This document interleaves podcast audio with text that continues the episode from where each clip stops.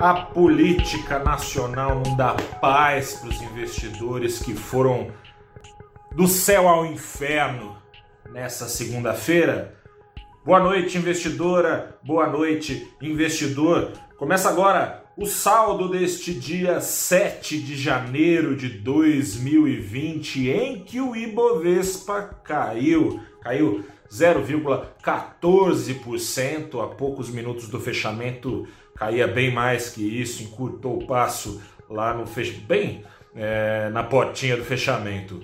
O dólar comercial que caía com força, chegou a cair mais de 1% ao longo do dia, fecha mais cedo o dólar às 5 da tarde, caiu só 0,1%, indo aos R$ 5,11 a maior parte do dia foi do mercado nacional operando desconectado do clima de aversão ao risco das principais bolsas do mundo. Lá fora imperam, sobretudo, os gatilhos vindos dos Estados Unidos, onde a nova onda de contágio da Covid-19 vai fazendo vítimas e vai obrigando estados a retomarem medidas de isolamento. Foi a vez da Califórnia por lá avisar que vai retomar algumas restrições a partir deste fim de semana. Além disso, ao embate de sempre, né, aliás, entre Estados Unidos e China,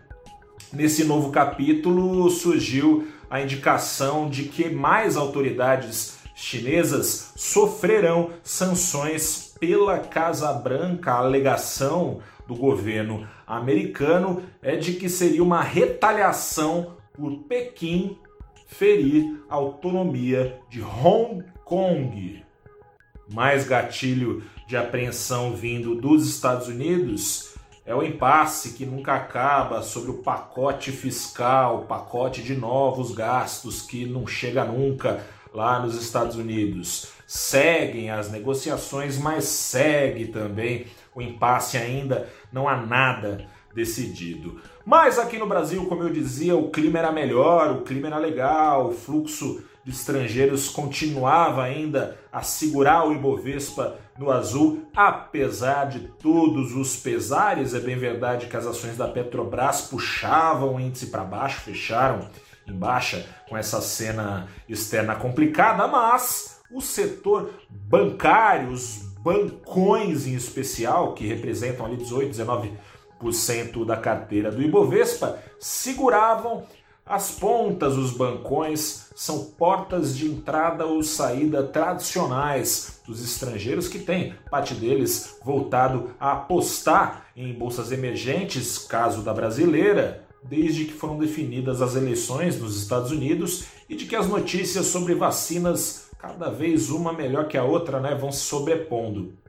Mas essa animação toda com a cena externa geral, pelo menos um alívio né, de, de riscos que tem trazido mais investidores para cá, não foi suficiente de, de frente ao risco político e fiscal no Brasil. No começo do dia tinha uma animação ao longo da tarde também mudou na hora final. A animação vinha do aparente destravamento, enfim, da agenda de reformas lá no Congresso. Governo, a base aliada lá no Senado, também a oposição, a presidência do Senado, Davi Alcolumbre, entraram num acordo para botar para votar é, a PEC do Pacto Federativo. Saiu do pacote o Renda Cidadão, que traz do ponto de vista dos investidores preocupados com a dívida pública do Brasil, que está crescendo ali dos 75% do PIB para os 100%, trouxe, portanto, um alívio é, para investidores preocupados com isso, a saída, do, a saída do renda cidadã,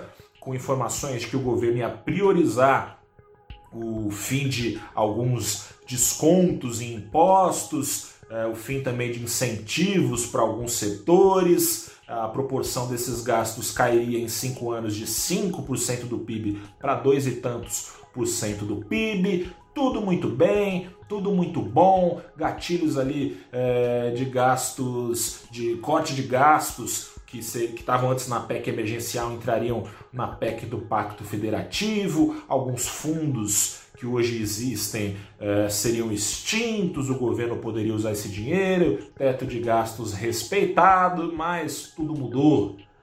Já quase na última hora de pregão, surgiu o seguinte rumor: o senador Márcio Bitar, relator é, dessa proposta de pacto federativo que está para ser entregue ainda hoje no Senado, teria colocado lá jabuticaba, né? Dizem que, bom, o jabuticaba que, é, que só tem no Brasil, ou então é, tartaruga na árvore, né? O problema é que tartaruga na árvore, o jabuti não sobe sozinho lá, alguém colocou.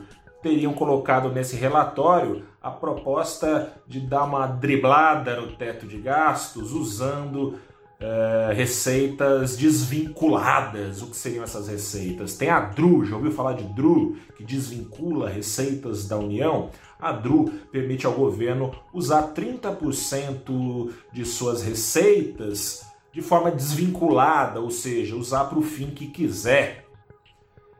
De acordo com essa, esse jabuti, ou essa jabuticaba, ou esse pelo em ovo, ou esse, seja lá o nome que você quiser, o governo ficaria é, liberado por um ano para usar essas verbas de modo que esses gastos passassem ao largo da lei do teto, ou seja, não seriam considerados para o teto de gastos.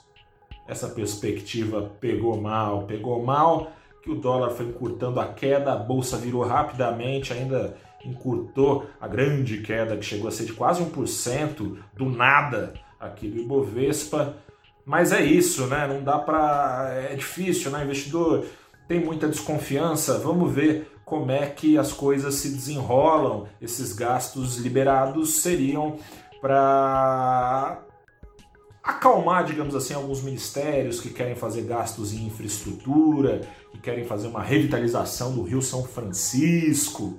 O Ministério da Economia não gostou muito disso, soltou uma nota no fim da sessão bem sucinta, dizendo que é contra usar regras que driblem o teto de gastos, ainda que por um tempo determinado. Vamos ver as emoções que a terça-feira traz aos investidores em relação à responsabilidade fiscal. Essa semana, aliás, também é, tem mais coisa vinda de Brasília, tem decisão de juros na quarta-feira. Neste final de saldo do dia, te convido a dar um pulo no canal do Valor Invest lá no YouTube para ver o papo que eu levei com a Nathalie Vital, ela é economista da GARD, com Alexandre Espírito Santo, economista, economista da Orama e professor do IBMEC Rio de Janeiro, sobre essa decisão do Banco Central que está meio que azeitada né, para ser de manter os juros em 2% ao ano, mas a gente falou